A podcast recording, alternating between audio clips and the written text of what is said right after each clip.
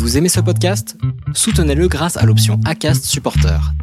C'est vous qui choisissez combien vous donnez et à quelle fréquence. Cliquez simplement sur le lien dans la description du podcast pour le soutenir dès à présent.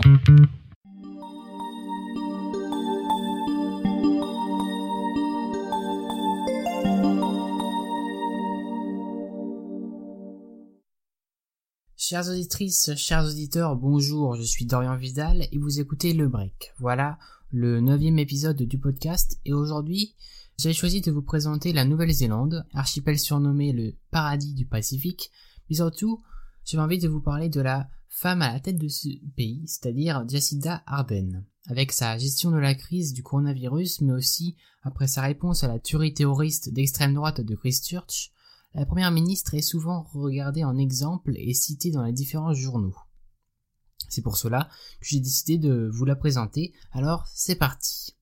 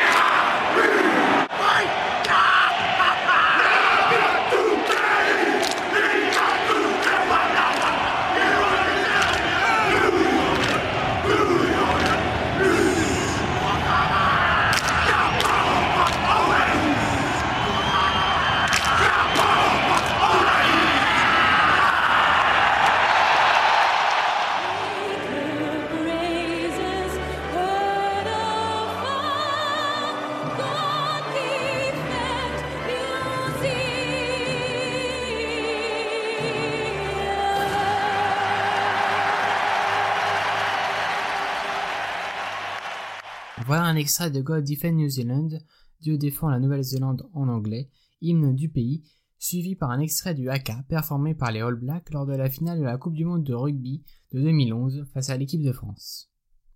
Comme lors de l'épisode précédent, je vais d'abord vous présenter le territoire et ses spécificités avant de véritablement vous présenter à Jacinda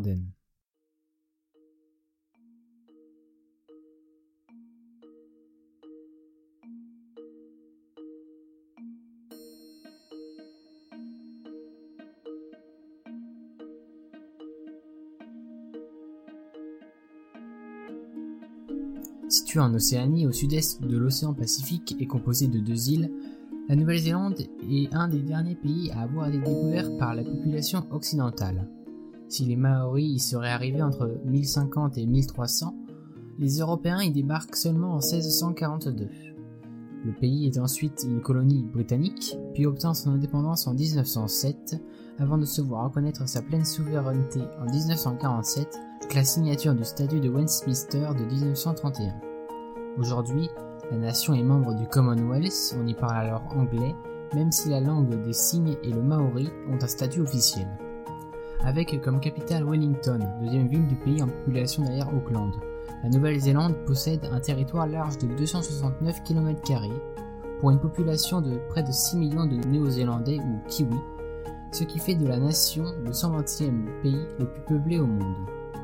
Selon les données recueillies par la Banque mondiale, la Nouvelle-Zélande avait en 2019 un PIB de 207 milliards de dollars américains, plaçant le pays au niveau des 50 nations les plus riches au monde. Mais si l'État connaissait une croissance économique de 2,8% en 2018, il est aujourd'hui touché par un début de récession comme le monde entier. Elle était de moins 0,2% en mars 2020. Cela reste moins important que la récession qui touche aujourd'hui le Canada, les États-Unis et surtout celle qui touche l'Union européenne. Ensuite, avec un IDH estimé de 0,921 pour 2018, indice qui vise à mesurer le taux de développement humain des pays du monde basé sur le PIB par habitant, l'espérance de vie et le niveau d'éducation, la Nouvelle-Zélande se classe au 14e rang mondial au niveau des États-Unis, du Royaume-Uni et du Canada et devant la France qui est elle 24e. Étant membre du Commonwealth, la Nouvelle-Zélande est officiellement une monarchie constitutionnelle, comme c'est le cas en Angleterre ou au Canada notamment. Le pays est alors symboliquement gouverné par Elisabeth II, la reine d'Angleterre, et en son absence, c'est le rôle du gouverneur général, rôle actuellement rempli par Patty Reddy. Si le gouverneur a le pouvoir de nommer le Premier ministre, qui dirige réellement la politique du territoire, ce dernier est tout de même directement désigné par le peuple via les élections législatives. Il n'y a donc pas de durée de mandat établie comme il n'y a pas de constitution écrite, cela dépend des résultats. Enfin, je souhaite rapidement faire un point sur la situation du coronavirus en Nouvelle-Zélande. Le pays avait été un des premiers à entrer en confinement général plus tôt cette année, et pour conséquence, la circulation du virus semblait minime. Mais depuis le début du mois d'août, il semble qu'une nouvelle vague de contamination atteint le pays, ce qui contraint le gouvernement à repousser les élections législatives en octobre, initialement prévues pour le 19 septembre prochain. Comme un peu partout dans le monde, le virus connaît un rebond et il est nécessaire de rester vigilant et de suivre l'actualité.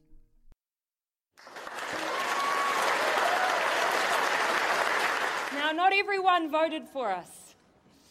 This is a democracy. Of course, not everybody voted for us. But we vow that regardless of who you voted for, regardless of where in Aotearoa, New Zealand you live, this will be a government for all New Zealanders. I want to start by saying that it is an absolute honour and a privilege to have the ability, as the leader of the New Zealand Labour Party, to form a government for all New Zealanders.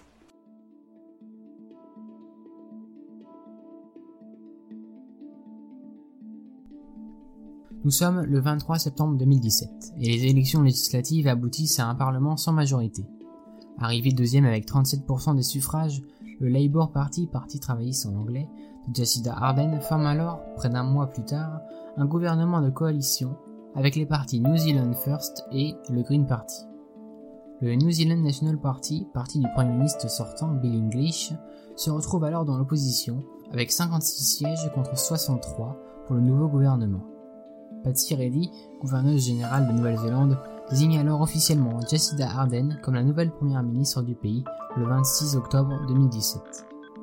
Si elle est la troisième femme de l'histoire de ce pays à, occuper ce poste, Ardern est la plus jeune dirigeante élue depuis plus de 150 ans, elle qui avait 37 ans au moment de son élection. Je pense qu'il est utile de vous présenter brièvement la chef du gouvernement, c'est donc ce que je vais faire maintenant. Née d'une mère diplomate et d'un père policier, elle grandit à Murapura, ville de l'île nord de l'archipel. Elle a abandonné cette religion au début des années 2000 à cause des positions de cette église sur l'homosexualité. Elle se décrit désormais comme une agnostique. Jacinda Ardern s'intéresse très jeune à la politique et c'est à 17 ans qu'elle rejoint le Labour Party. Elle décide ensuite de découvrir le reste du monde et se retrouve volontaire dans une soupe populaire et dans une association de défense des droits des travailleurs à New York puis elle décroche un poste de conseillère politique pour le cabinet de Tony Blair, alors Premier ministre de Grande-Bretagne. Avant de retourner dans son pays en 2008, elle était élue présidente de l'Union internationale des jeunes socialistes. À son retour, elle rejoint les bancs du Parlement néo-zélandais et devient ainsi, à 28 ans, la plus jeune députée. Désignée vice-présidente du Labour Party par ses pairs, et suite à la démission d'Andrew Little, Arden est choisie pour présider le parti, à moins de deux mois des élections législatives de septembre 2017. La voici ainsi leader de l'opposition et propulse son parti au gouvernement grâce à ce que les médias surnomment la Jacinda Mania. Après la formation de son gouvernement et de coalition, Arden annonce qu'elle sera à la tête de plusieurs ministères. Ainsi, étant première ministre et chef du gouvernement, elle est également ministre de la Sécurité nationale et des renseignements, ministre de l'art, de la culture et des divertissements et également ministre des enfants. Son parti est élu grâce à un programme progressif, écologiste, mais aussi protectionniste. En effet, le gouvernement de coalition avait annoncé dès ses débuts une réduction de l'immigration de 25 000 personnes par an.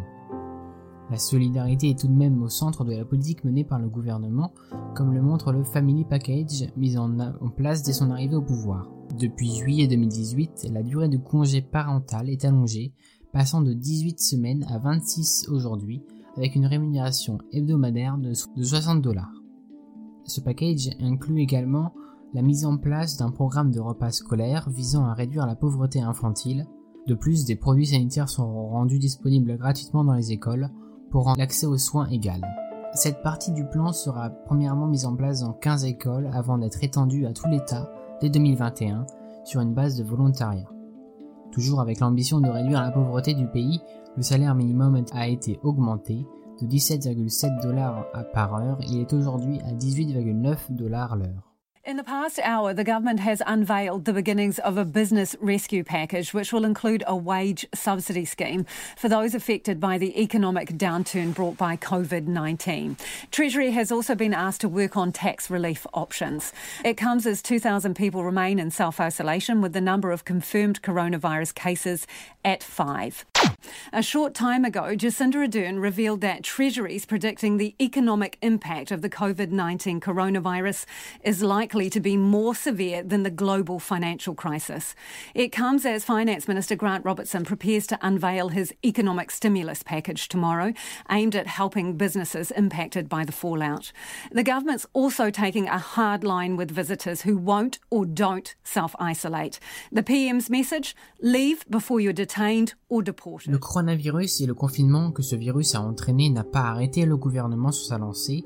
Ce dernier a mis en place le COVID-19 Economic Support Package qui apporte une aide de 585,8 dollars par semaine aux employés à temps plein et 350 dollars pour ceux qui travaillaient à temps partiel et ce pendant 12 semaines. Le Winter Energy Payment, une aide gouvernementale pour alléger le coût du chauffage de l'hiver, a lui aussi été augmenté pour cette année. Les couples ou personnes avec enfants recevront 64 dollars par semaine et une personne seule recevra 41 dollars par semaine. Sa politique est bien dirigée vers tous les kiwis, comme peut le montrer le Provincial Growth Fund, un fonds qui vise à augmenter l'attrait des zones rurales avec de forts investissements dans un budget de 1 milliard de dollars. Mais Jacinda Ardern a tout de même annulé la réduction d'impôts voulue par son prédécesseur en déclarant que la priorité du pays est plus la santé et l'éducation. C'est pour cela que les salaires des enseignants débutants du primaire augmenteront de 12,8% et ceux des plus expérimentés de 18,5%, tout cela d'ici 2021. La première ministre de Nouvelle-Zélande est également caractérisée par son courage, son progressisme et aussi sa bienveillance. Il y a déjà le cas du cannabis qui sera un référendum non contraignant dans des élections générales de cette année, accompagné d'un référendum concernant le suicide médicalement assisté pour toute personne atteinte par une maladie terminale.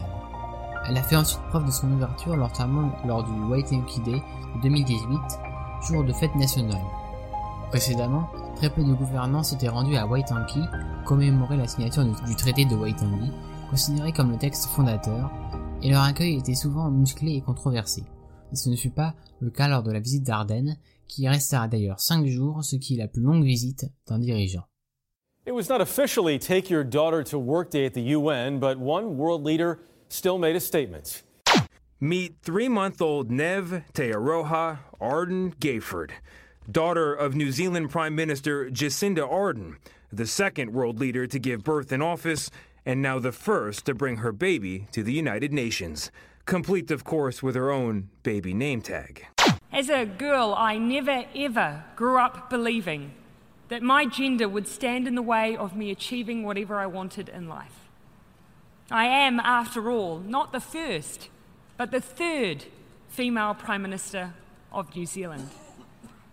But for all of that, we still have a gender pay gap, an overrepresentation of women in low paid work, and domestic violence.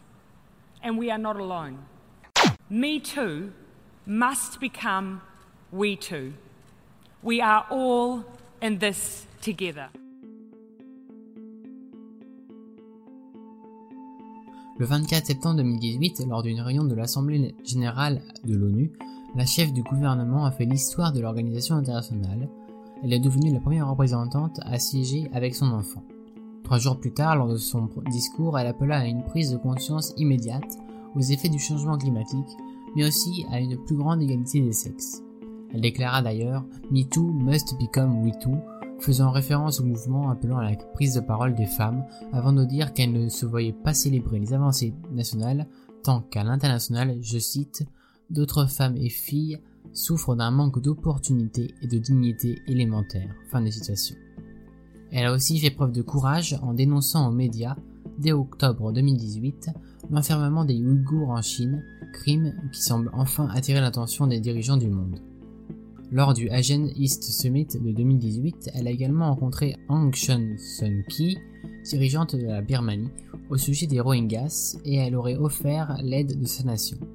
Ensuite, si au début de son mandat la ministre affichait son envie d'améliorer les relations entre la Nouvelle-Zélande et l'Australie, elle n'a pas manqué de recadrer son homologue australien lors d'une conférence de presse. Elle a alors qualifié de corrosive la déportation de criminels vers leur pays d'origine, en appuyant le fait que la plupart des Kiwis qui vivent en Australie sont partis jeunes et ont donc très peu de liens avec la Nouvelle-Zélande. How do you feel about the Greens' opposition to uh, what you've agreed to with the TPP? Oh, look, I was well aware that that was their position. I had that conversation um, with James Shaw both before I left New Zealand. I knew that that would likely be their position. Um, and as I say, we discussed it, um, we were fully informed. Uh, so this, this will, um, from time to time, uh, be uh, an outcome of, of a government that does bring together multiple parties. From time to time, we will take different. Mais il est important de noter qu'Ardenne est allé contre l'avis du Green Party, pourtant partie membre de son gouvernement, en ratifiant la version revisitée du Trans-Pacific Partnership, le TPP-11, un accord de libre-échange entre 11 pays, dont le Canada, le Japon, le Chili et autres. Pour finir de bien vous présenter Jacinda Ardern et sa politique, j'ai choisi de vous parler de deux événements très différents l'un de l'autre, mais qui montrent bien la personnalité de la dirigeante. Shooting attacks on two mosques in the New Zealand city of Christchurch. 49 people are known to have died. Dozens more are being treated in hospital for gunshot wounds. Witnesses say at least one gunman opened fire on worshippers at the mosques as they were gathering for Friday prayers. We want to get right to that breaking news an anti Muslim terror attack in New Zealand. The Prime Minister there is calling it one of the nation's darkest days. A gunman attacked two mosques while hundreds of Muslims were praying. The man who is claiming responsibility and charged with murder is an extreme right wing white supremacist who live streamed the attack, saying it was aimed at immigrants. What I can say is that it is clear that this is one of New Zealand's darkest days. Clearly, what has happened here is an extraordinary and unprecedented act of violence. It is with extreme sadness that I tell you that as at 7 pm tonight, we believe that 40 people have lost their lives in this act of extreme violence. It is clear that this can now only be described as a terrorist attack.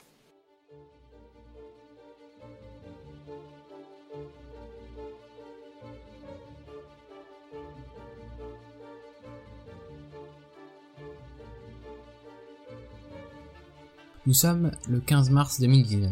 Il est 1h40 de l'après-midi. Brandon Tarrant, un Australien de 28 ans, entre armé dans la mosquée Al-Nour de Riccarton, dans la banlieue de Christchurch. Jour de la prière du vendredi, entre 300 et 500 personnes se trouvaient dans le lieu saint. Toujours en filmant son attaque en direct vers les réseaux sociaux, il quitte la mosquée en voiture 6 minutes plus tard.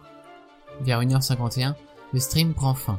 Le tireur est arrivé au Linwood Islamic Center, à 5 km à l'est d'Al-Nour mosquée, où se trouvaient une centaine de fidèles. Tarrant entra à nouveau, fortement armé, et continua sa terrible attaque. Il quitte la mosquée à 1h55 et se dirige alors vers une troisième localisation, mais il est arrêté, vivant, par la police 4 minutes plus tard. 50 personnes ont été tuées, 49 ont été blessées, les victimes avaient entre 3 et 77 ans. Immédiatement, Jacinda Ardern a décrit cet événement comme un des jours les plus sombres de l'histoire du pays, en déclarant que le terroriste avait des, je cite, des opinions extrémistes qui n'ont pas de place en Nouvelle-Zélande ou nulle part ailleurs. Fin de citation. Le chef du gouvernement s'est rapidement rendu à Christchurch portant un, un hijab en signe de respect. Sa réponse pleine de compassion a été louée dans le monde entier et une photo de la première ministre embrassant une membre de la communauté musulmane de Christchurch accompagnée d'une peace, paix en anglais, a été projetée contre le Burj Khalifa. Photo qui est depuis mai 2019 transformée par un peintre en fresque murale. Mr. Speaker, the 15th of March will now be forever a day etched in our collective memories. On a quiet Friday afternoon, a man stormed into a place of peaceful worship and took away the lives of 50 people. That quiet Friday afternoon has become our darkest of days. And the only thing that must change after the events of Friday is that this same door must close on all of those who espouse hate and fear. He sought many things from his act of terror, but one was notoriety. And that is why you will never hear me mention his name. He is a terrorist, he is a criminal, he is an extremist, but he will, when I speak, be nameless but their form of distribution, the tools of organisation, they are new. We cannot simply sit back and accept that these platforms just exist and that what is said on them is not the responsibility of the place where they are published. They are the publisher, not just the postman. There cannot be a case of all profit, no responsibility. Moins d'un mois après, son gouvernement passe une loi interdisant la plupart des armes semi-automatiques, ce que les États-Unis n'arrivent toujours pas à faire. Elle a accompagné cette décision en déclarant, je cite, La Nouvelle-Zélande se distingue par sa large disponibilité d'armes de nature et de force destructive. Aujourd'hui, cette anomalie prend fin. Ensuite, en mai 2019, Jacinda Ardern et le président Macron présidaient le Christchurch Call Summit de Paris, sommet visant à lutter contre les réseaux sociaux et la possibilité qu'ils offrent d'organiser et de promouvoir le terrorisme et la violence. The Prime Minister has thanked Kiwis for helping day one of the lockdown run as smoothly as possible. As expected, the number of infections has jumped again.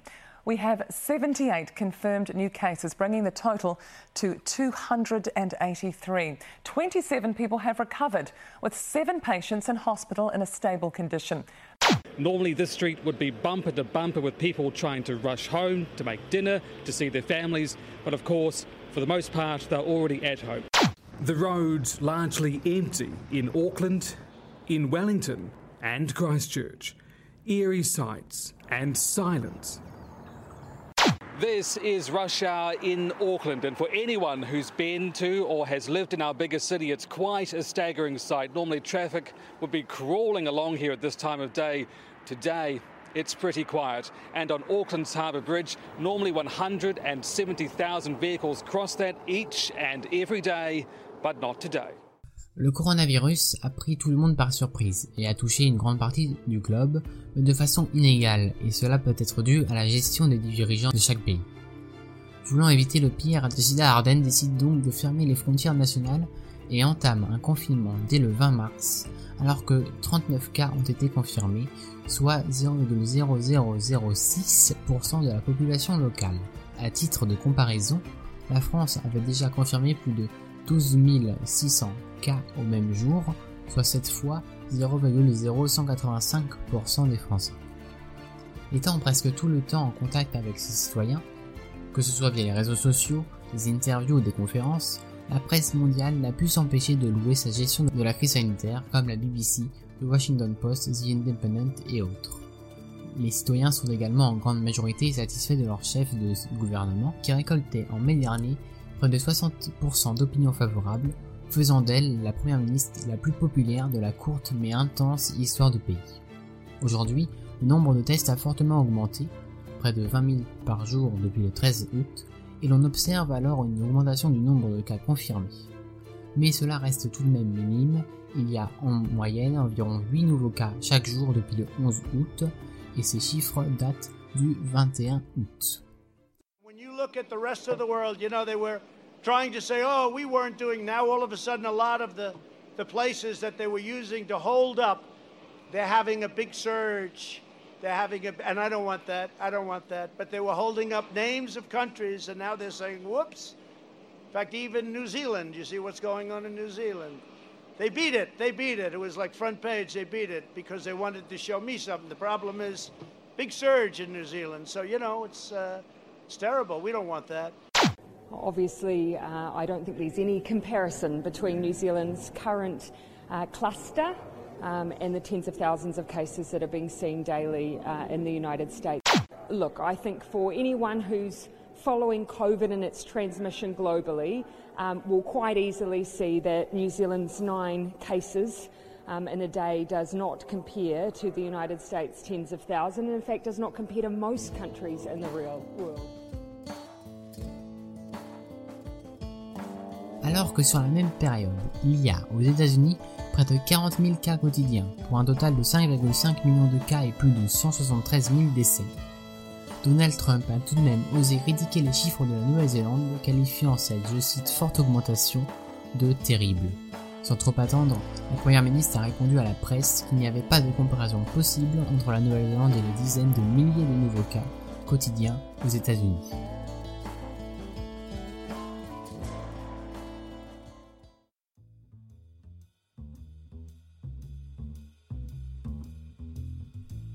Jacinda Kate Laurel Arden, première ministre de Nouvelle-Zélande depuis maintenant trois ans, et qui remettra sa position en jeu lors des prochaines élections générales de cette année, est une femme forte, engagée, qui n'a pas peur d'affirmer et de défendre ses opinions, mais aussi solidaire et bienveillante. Il faut tout de même faire attention à comment les médias et nous la regardons. Il faut toujours avoir les yeux bien ouverts et ne pas avoir peur de critiquer quand c'est nécessaire. Mais c'est une certitude, les Kiwis ont à leur tête une des dirigeantes les plus charismatiques et progressistes de notre époque.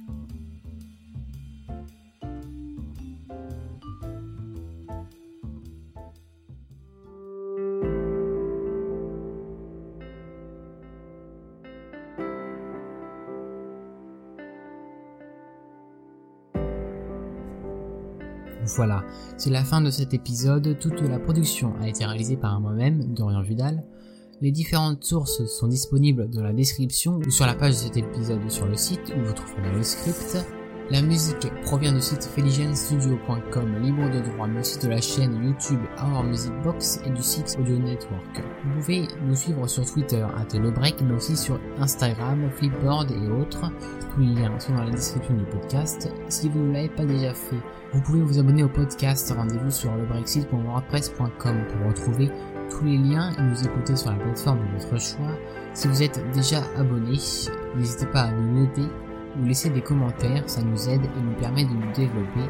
Et si vous souhaitez nous contacter directement, c'est possible par mail via le. Voilà, merci beaucoup et à bientôt.